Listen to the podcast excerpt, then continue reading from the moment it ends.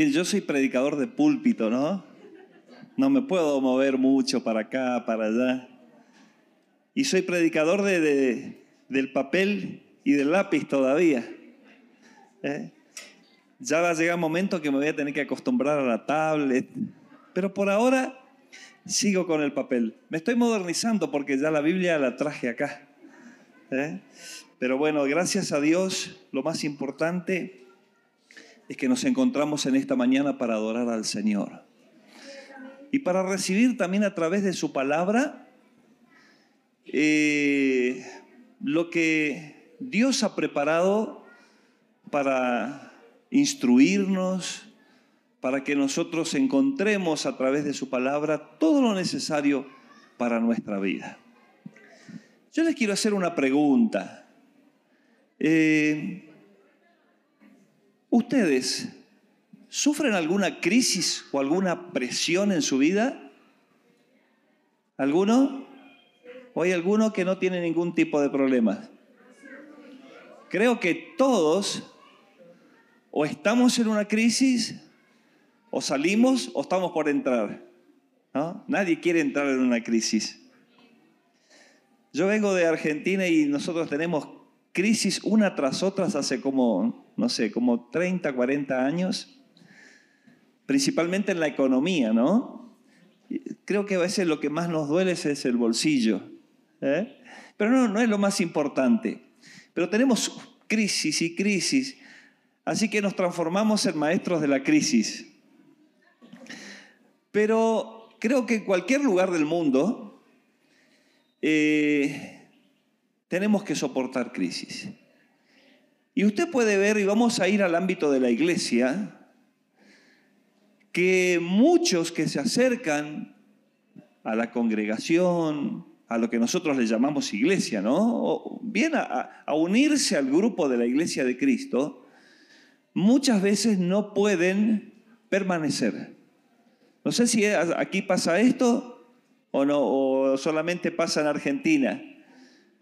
Pero si todos los que se hubiesen dicho yo voy a seguir a Jesús estarían, creo que estaría todo el predio lleno, ¿no es cierto? Entonces, eso nos muestra que como seres humanos muchas veces nosotros eh, cedemos a la tentación, o a veces no creemos plenamente en el poder de Dios, dudamos. Pero yo en esta tarde, en esta mañana quisiera mostrarles y tomar una historia de la Biblia para animarles y animarme a mí también, ¿no? A que el Señor está en medio de las crisis. Y usted puede encontrar muchas historias en la Biblia. A los niños nosotros comenzamos seguramente las maestras y maestros les van a, contar historias de la Biblia. Y entonces lo bueno que la palabra de Dios nos dice es que nosotros debemos prestarle atención a las historias, porque para algo están escritas en la Biblia las historias. ¿Para qué están escritas? Primera de Corintios capítulo 10, versículo 6 dice que las cosas que antes se escribieron para nuestro ejemplo, para nuestra bendición se han escrito. De modo que nosotros no cometamos los mismos errores y que nosotros también podamos imitar los buenos ejemplos y los principios de vida. Así que es bueno leer las historias de la Biblia, las del Antiguo Testamento, las del Nuevo Testamento. ¿Cómo estamos con la lectura de la Biblia? es algo habitual en nuestra vida. Nos gusta escuchar los testimonios y, la verdad que los testimonios de sanidad, de milagros, eh, son las cosas que debemos experimentarlas y se van renovando. Y cuando alguien viene y le cuenta, Dios me sanó, Dios me sacó de esta situación, usted tiene como que se anima a poder creer en Dios. Así que les animo a leer las historias de la Biblia. Y quiero que me acompañe en esta mañana el segundo libro de Reyes, capítulo 18. Y quiero leer algunos versículos. Otra parte yo les voy a contar para no leer, ocupar tanto tiempo en la lectura. Pero está hablando aquí de un rey. Capítulo 18, desde el versículo 1 en adelante. Dice que Ezequías, hijo de Acaz, comenzó a, a gobernar Judá durante el tercer año del reinado de Oseas en Israel y tenía 25 años cuando subió al trono y reinó en Jerusalén 29 años. Su madre se llamaba Abías, hija de Zacarías, y Ezequías hizo lo, lo que era agradable a los ojos del Señor, igual que su antepasado David. Él quitó los santuarios paganos, destrozó las columnas sagradas y derribó los postes dedicados a la diosa Acera. Hizo pedazo la serpiente de bronce que Moisés había hecho, porque la gente de Israel seguía ofreciéndole sacrificios. La serpiente de bronce, de bronce se llamaba Neustán, y Ezequías confiaba en el Señor, Dios de Israel. No hubo nadie como él entre todos los reyes de Judá, ni antes ni después de él. Permaneció fiel al Señor en todo y obedeció cuidadosamente todos los mandatos que el Señor le había dado a Moisés. Por eso el Señor estaba con él y Ezequías tuvo éxito en todo lo que hizo. Hasta ahí nomás por ahora. Entonces vemos la historia de un muchacho de 25 años ¿Usted se, imagina un presidente de 25 años? ¿Eh? ¿Qué le parece a usted si mañana se presenta como candidato un muchacho de 25 años? ¿Hay alguno que tenga 24 o 25 años por acá o no? ¿No? De la edad de ella y alguno más. ¿Usted lo votaría o no? No lo votaría, ¿no? ¿Qué va a hacer este chico acá? Eh? Pero este muchacho, Ezequías tenía 25 años cuando llegó a ser rey. Ahora él tomó una decisión. Dice que él se propuso andar en los caminos del rey David, ¿no? sus antepasados, y obedeció a Dios, se portó bien, combatió la idolatría y todo lo que era paganismo, él se opuso y lo enfrentó y sacó los lugares de adoración, a los dioses paganos. Y dice que Dios estaba con él, lo acompañó, tuvo éxito en sus emprendimientos. ¿Qué les parece? Está buena esta historia, ¿no?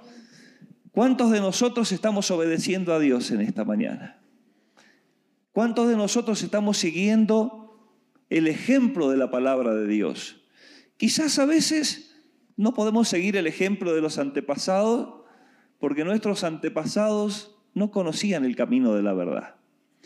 Pero ahora llegamos al conocimiento de la palabra de Dios y comenzamos a obedecer la palabra de Dios, comenzamos a sacar de nuestra vida las cosas que están mal. Porque es así, ¿no es cierto? Cuando uno llega al camino del Señor, usted venía cargado con costumbres equivocadas, quizás lleno de idolatría, de una manera equivocada de vivir, y llega y Dios comienza a prosperar su vida. Ese es el mensaje del Evangelio. Que si venís a Cristo, si venís con tus cargas, principalmente la carga del pecado, el Señor te hace libre. Y después también el Señor te prospera, porque el Señor nos salva no solamente de la condenación eterna del pecado, sino también el Señor nos salva de los peligros temporales de la vida, de las enfermedades. Y ahora es un momento muy apropiado para poner nuestra confianza en Dios.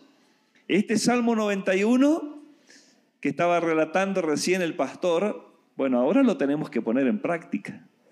Ahora tenemos que creer realmente que la palabra de Dios se cumple y que se cumple en mí. ¿eh? Usted tiene que apoderarse y creer que la palabra de Dios puede cumplirse en su vida, en su casa y en su familia. ¿Por qué será que vienen las pruebas? Si no habría coronavirus, ¿cómo estaríamos hoy? ¿Eh? Estamos pensando más en el coronavirus que en la meditación de la palabra del Señor a veces. ¿eh? Les confieso, si yo hubiese tenido un marcador en mi cabeza a ver que me marque cuánto tiempo pensé en el coronavirus, capaz que pensé más que en la palabra del Señor.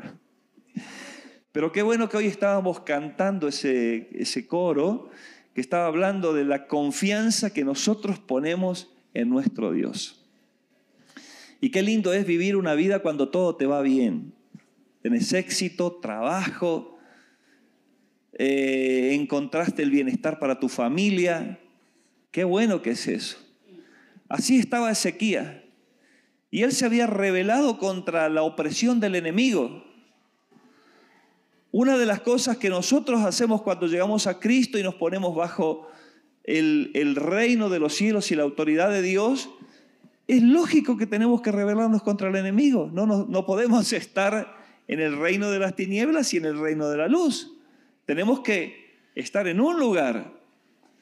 Ahora, Satanás que está en el reino de las tinieblas, siempre procura allí, ¿no? Tentarnos, mostrarnos alguna fruta prohibida, como decimos, ¿eh? para tratar de seducirnos. Si Él quiere volver, Él quiere arrastrarnos. Y llegamos a un punto en la vida en que empiezan a aparecer algunos problemas. Y a veces nosotros pensamos, pero si yo me porto bien, si yo obedezco a Dios, yo vine al conocimiento de Cristo y vivo mi vida en orden, respeto a Dios, amo, ofrendo, ¿y por qué tengo problemas? ¿No habrá pensado usted alguna vez así? O a veces pensamos que porque nosotros somos obedientes y fieles a Dios, no nos tendría que pasar ninguna crisis.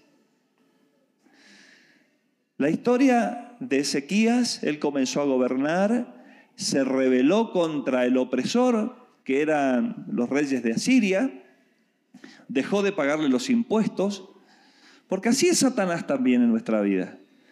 Satanás te ofrece cosas, te das, pero tiene un impuesto. Él no te da nada gratis. El único que regala y que da todo de gracia es el Señor. Pero Satanás siempre te, te va a pedir algo. Él siempre te pide algo a cambio. Y entonces él se rebeló contra el rey de Asiria y ahí empezó a complicarse su tema. Dios los bendecía, pero un día viene el rey de Asiria, toma alguna de sus ciudades y bueno, mientras tomó las ciudades más lejos estaba él más seguro, pero después llega a tomar su ciudad. Y entonces él, cuando viene a tomar su ciudad, él le dice, bueno, vamos a hacer un acuerdo. No quiero que invadas mi ciudad, porque la verdad que era un ejército muy poderoso. No quiero que invada nuestra ciudad. Te voy a pagar un Decime cuánto querés que te pague, te vamos a pagar un impuesto y retírate. Entonces el rey opresor le pone un impuesto y dice que era como una tonelada de oro y diez toneladas de plata y no tenían esa, cantidad de oro. ¿Qué hicieron?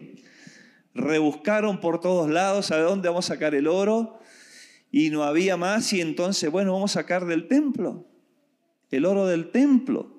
Y él había recubierto las puertas del templo con oro y ¿qué vamos a hacer? Y sacó el oro de las puertas del templo para pagar un impuesto al rey invasor. ¿Y sabe qué, hermanos? Esta historia me habla que a veces Satanás viene con toda su fuerza opresora, tentaciones, ofertas, propuestas a nuestra vida. Y nosotros no sabemos cómo defendernos. A veces Satanás viene con presión para tu familia, en tu trabajo. Y bueno, mirad, si querés tener este trabajo, tenés que hacer esto si querés aquello, tenés que rendir esto. Y es una opresión en todas las áreas. Quizás puede ser en el área de la economía, quizás puede ser una oferta, una tentación en el área de la sexualidad también. ¿Y qué vamos a hacer? Y a veces empieza toda esta, esta presión, esta carga, a atacar a nuestras vidas. Y muchas veces nosotros damos lo más preciado que tenemos. ¿Y qué es lo más preciado que usted tiene? ¿Qué es lo más preciado que a veces nosotros, creo que una de las cosas más preciadas que podemos tener es nuestra fe en Dios?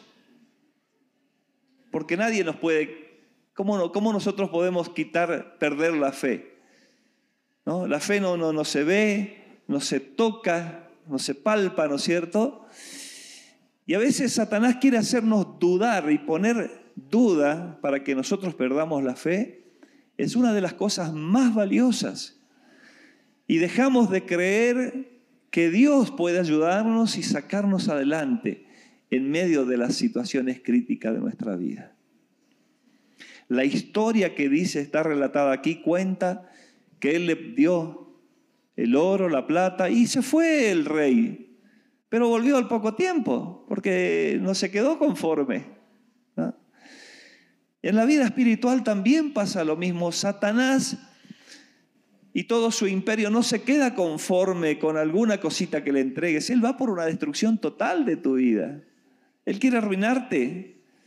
Quiere verte lejos de Dios, apartado totalmente de Dios. Ese es su trabajo. Y entonces allí llega un momento aún más duro, más crítico.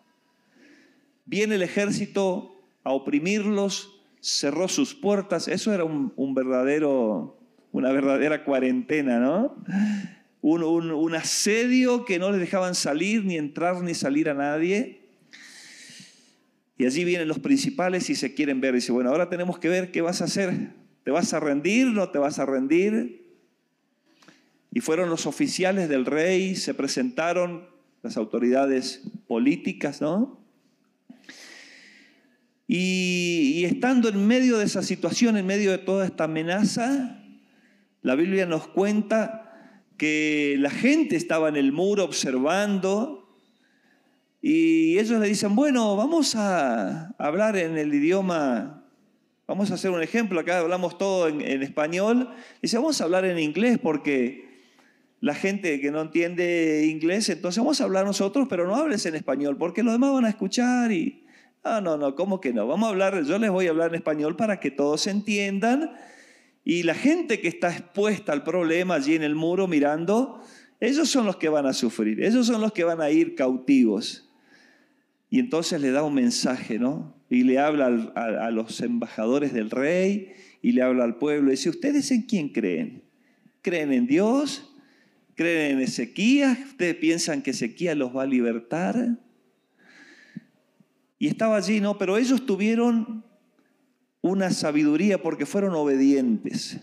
Obedecieron el consejo del rey que les dijo, no le respondan. No le respondieron, respondieron. Entonces los embajadores fueron con esas cartas que le había mandado el rey opresor hacia el rey. Y cuando el rey recibe estas cartas, entonces ellos, la Biblia dice que rasgaron sus vestidos, se quitaron sus ropas reales, se pusieron ropas de tela áspera y se fueron llorando hasta el templo. Llega un momento ahí que de una humillación total, porque este rey opresor le dice, ¿qué van a hacer ustedes con nosotros? Ustedes no pueden hacer nada contra nosotros. Si yo le hubiese dado dos mil caballos, seguramente que ustedes ni iban a tener gente que pueda eh, montarlos.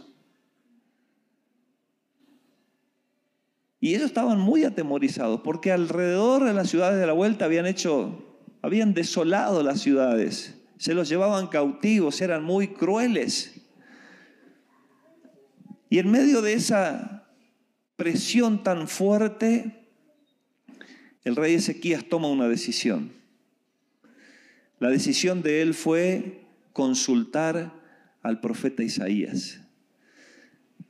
En primer lugar, se humilló porque se despojó de sus vestiduras, se humilló y va, le manda a decir a Isaías, Isaías, ora a tu Dios, a ver qué respuesta tiene para esta situación. Pero él en medio de esa situación mientras esperaba la respuesta, lleva esas cartas y se va al templo a orar. Y cuando se va al templo a orar, él reconoce en primer lugar, reconoce la soberanía y honra a Dios.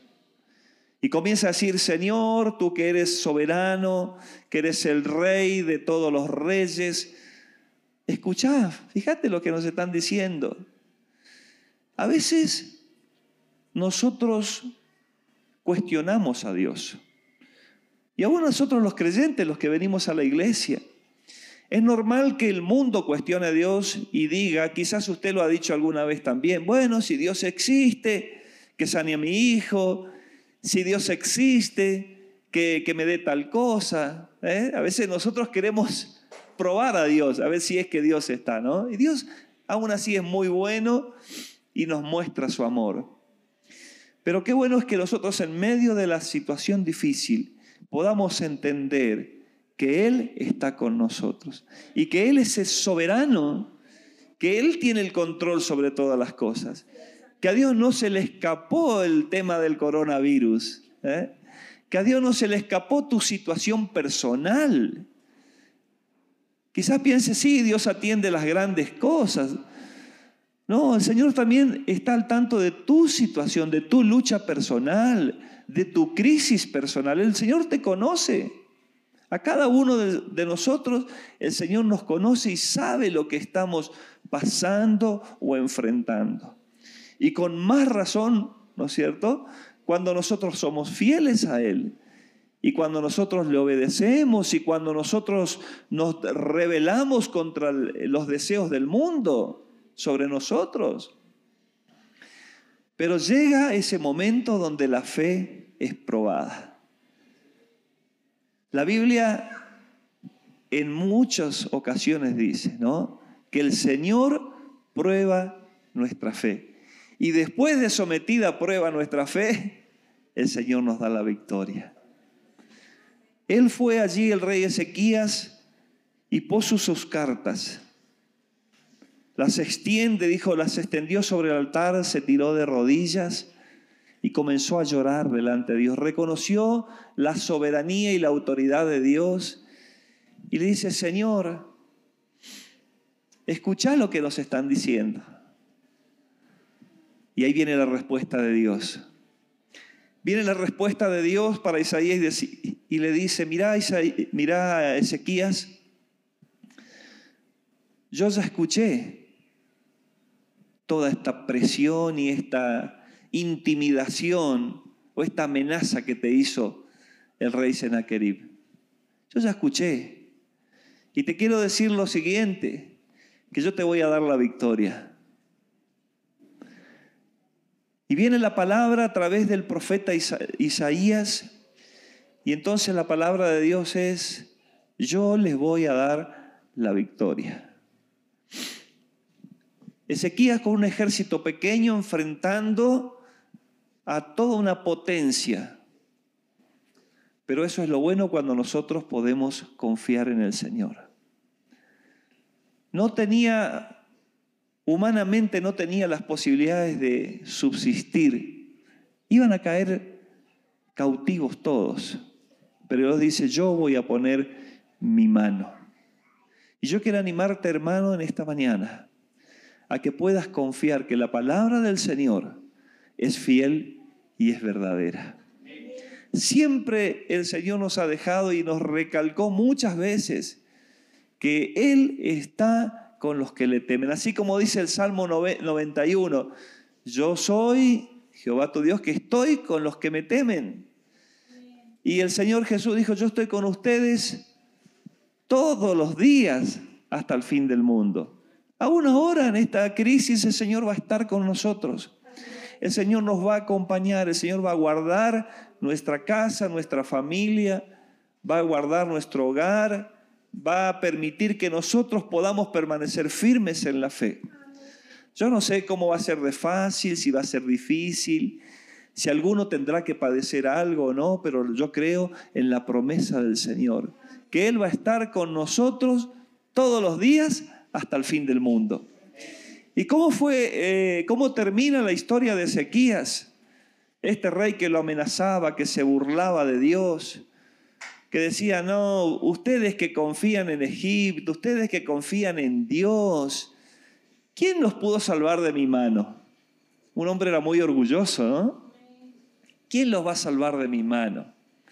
Pero quiero decirte que cuando alguien te ataca, cuando el enemigo te ataca, no, no nos está atacando solamente a nosotros, también está atacando a nuestro Padre. ¿Se acuerdan el caso del rey David cuando todavía no estaba ejerciendo el reinado, que venció a Goliat? Y él enfrentó a Goliat con una onda y cinco piedritas tenía, ¿no? Y el otro venía con toda su armadura. Pero si hay algo que no soporta a Dios, es cuando el, enemigo de nuestras almas, Satanás usando a personas, ¿no? Lo ataca a Dios a través nuestro. Es como cuando alguien ataca a su hijo. ¿no? Usted sale en defensa de su hijo si alguien le va a hacer algún daño. Bueno, Dios de la misma manera, cuando alguien nos ataca, cuando el enemigo nos ataca, no está atacando solamente a nosotros, sino está atacando a Dios. Y contra Dios no pueden hacer nada. Pero es ahí donde nosotros debemos permanecer en fe. Y es lo más difícil, creo, para el cristiano, ¿no? Mantenerse en fe no dudar ante la presión, ante la crisis, sino mantenerse en fe, creer que Dios está con nosotros y que nos va a sacar adelante. Otro ejemplo es el caso de los muchachos que estaban junto con Daniel, Sadrach, Mesach y Abednego. Eran tres muchachos que dijeron, no nos vamos a inclinar ante la estatua del rey Nabucodonosor. Dijeron, yo creo que Dios nos va a librar, le dijeron ellos. Pero si no los libra, ¿qué importa? Vamos a pasar por el fuego, pero nosotros no vamos a negar a Dios. Aunque puede ser que no nos libre. Usted sabe que en muchos casos hay que personas que han muerto. Usted puede leer Hebreos 11 y va a encontrar muchos héroes de la fe personas que cruzaron ríos, que taparon boca de leones, eh, dice que recibieron a su, resucitaron muertos. Y en cambio con otros, ¿qué pasó? Dios no lo libró, murieron aserrados, eh, comidos por eh, las bestias ahí en el Coliseo romano, pero a pesar de todo ellos no negaron su fe. ¿Por qué? Porque ellos ya sabían, tenemos la vida eterna asegurada con Cristo. Y yo quiero animarles, hermanos, a que siga conservando la fe. Nuestra vida eterna está asegurada con Cristo. Y puede venir cualquier cosa en el mundo, enfermedades, pandemias o cualquier otro ataque personal que te pasa en la vida. Pero el Señor está allí con nosotros. Y a lo mejor puede ser que hasta alguno se enferme o pase algo peor. Pero eso no nos puede a nosotros hacer dudar de que Dios existe, que es real y que Él dio todo para que nosotros disfrutemos de la vida eterna. Nos cuenta la historia que el ángel de Dios ese día atacó el ejército sirio y murieron 185 mil personas. Y este rey se tuvo que volver avergonzado y cuando llega a su casa y va a entrar al templo de su Dios a adorar, dice que sus hijos lo mataron. A veces hay formas impensables. ¿Cómo Dios me va a sacar a mí de esta situación? ¿Cómo Dios nos va a ayudar en esta crisis que estoy pasando? Y la verdad que a veces no sabemos. Pero hay algo que yo quiero rescatar de esta historia. En primer lugar, creo que podría aplicarse a cualquiera de las situaciones de nuestra vida. Si sos parte del pueblo, el poder saber el poder callar ante la presión. El pueblo podría rebelarse. Usted ha visto muchas veces que el pueblo se levanta y se revela contra el gobierno. En ese caso, el pueblo se cayó y esperó que Dios actúe. Entonces, bueno, esperar también, ¿no es cierto?, en que nuestros superiores, el pastor o algunos que están sobre nosotros, también nosotros podemos seguir sus instrucciones. Y por otro lado, también si nosotros tenemos gente o personas a nuestro cuidado, como es el caso de una familia. Una familia es la institución más pequeña de, donde se muestra autoridad. Y tenemos bajo nuestro cuidado los que somos padres, tenemos responsabilidades y a veces es muy difícil, pero qué bueno que es que nuestros hijos puedan también estar sujetos y obedecer y nosotros darle una respuesta o una palabra en ese momento tan difícil. Y otra de las cosas que rescato es cómo él, en primer lugar, fue y consultó a Dios. Nosotros tenemos una tendencia humana a ver cómo arreglo esta situación. Y procuramos todos los recursos humanos primero y después vamos a Dios. Pero el Señor nos muestra en medio de nuestra insuficiencia de recursos que Él es el proveedor, que Él es el sustentador y quiere que nosotros seamos dependientes de Él. Porque Él quiere mostrarse ahí. Si no, a veces nosotros nos entra un poco de orgullo. Ah, yo hice porque me porto bien, porque tengo capacidades, porque yo sirvo a Dios, porque amo a Dios. Y a veces quiere entrar el orgullo, pero Dios usa las crisis para que nosotros nos humillemos. ¿Es fácil para usted humillarse o le cuesta? A mí me cuesta humillarme. Y muchas veces ese orgullo ahí tiene que ser tratado, tiene que ser moldeado por las circunstancias de la vida. Pero qué bueno es poder humillarse delante de Dios como lo hizo el rey. Dice que rasgó sus vestiduras, se fue allí. Todo el pueblo lo vio como él estaba preocupado. Capaz no tenía, no sabía cómo resolver la situación. Y toda la gente ahí en el pueblo esperando la respuesta. Pero él fue a Dios y de Dios vino la respuesta. Te animo a que busques a Dios en todo tiempo, principalmente en esos momentos de crisis. Ahora también quiero aclarar algo, ¿no? Nosotros no tenemos que solamente buscar a Dios cuando estamos en problemas, ¿eh? ni humillarnos, uh, ahora sí que estoy en problemas, Señor, ayúdame, ahora creo en vos. Y cuando están todas las cosas bien, eh, postergamos, ¿no? Postergamos el servicio, postergamos el trabajo, postergamos el estudio de la palabra, postergamos las actividades, vamos dejando un poquito, postergamos para mañana, después. Pero aquí este hombre, este rey, era un hombre que se había puesto bien firme. Y cuando vino la crisis, el Señor lo ayudó. Hermanos, el Señor está a nuestra disposición. Él está dispuesto a ayudarnos. Él está dispuesto a acompañarnos en las crisis. Y en esta mañana el Señor también quiere alentarnos y animarnos a que nosotros no perdamos la fe. No importa lo que venga, no importa el destino eterno ya está dado. Nosotros tenemos vida eterna, vamos a ir con Cristo. Así que no nos preocupemos por lo que nos está pasando. ¿eh? Hay un versículo que es en segunda de Corintios. La palabra de Dios dice, no mirando las cosas que se ven, porque las cosas que se ven son temporales, sino aquellas que no se ven por las, porque las cosas que no se ven son eternas. ¿ah? Qué bueno es esto que todo lo que nosotros vemos físicamente se va a terminar.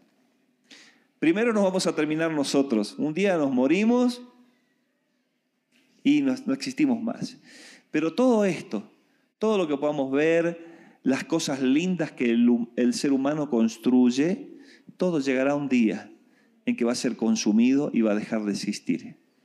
Pero tu alma y mi alma están escondidas en Cristo. Eso no va a dejar de existir. Así que vamos a glorificar el nombre del Señor, vamos a honrar a Cristo, vamos a vivir nuestra vida dedicada para el Señor, porque sabemos que tenemos, nuestra vida está escondida en Cristo por la eternidad. Pero estamos en este tiempo, ahora vivimos en la tierra, y el Señor dijo, en el mundo van a tener aflicciones, así que lo que nos queda es orar unos por otros. Y yo quisiera pedirles que se podemos ponernos de pie para orar, porque quizás hay alguno en esta mañana que está pasando por un momento de crisis. Y qué bueno es poder contar con alguien a quien recurrir en los momentos de necesidad. Cuando uno no tiene de dónde sacar un recurso, una ayuda, y usted acude a sus amigos, recurre en la iglesia, en lo espiritual también puede recurrir al pastor. Y, allí viene una palabra de consuelo, viene una ayuda. Qué bueno es contar con amigos. Cultive la amistad. cultive la amistad, trabaje en la amistad para que en esos momentos de crisis también nosotros podamos descansar, ¿no es cierto?, en nuestros hermanos que nos ayudan en oración.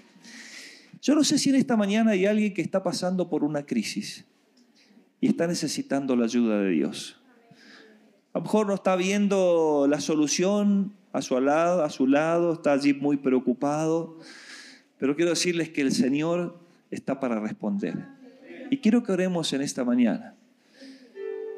Ojalá nadie tuviese crisis, ¿no? Pero como es algo normal en la vida, yo sé que alguno está pasando algo.